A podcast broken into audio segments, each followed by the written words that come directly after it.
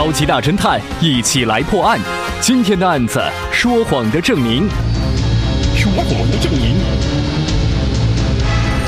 细心的朋友一定会发现，郁金香的花瓣有变化。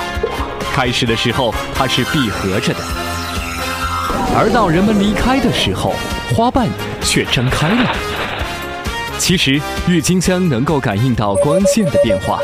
它在受到光照的时候会张开花瓣，而在黑暗中却把花瓣闭起来。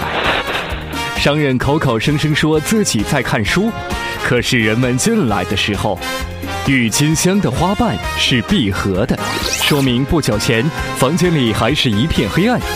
有谁能在黑暗里看书呢？所以说，商人在撒谎。你转过来让我看看。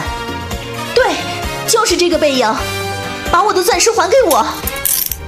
好了，以上就是今天的超级大侦探，一起来破案。您推理出来了吗？下期再会。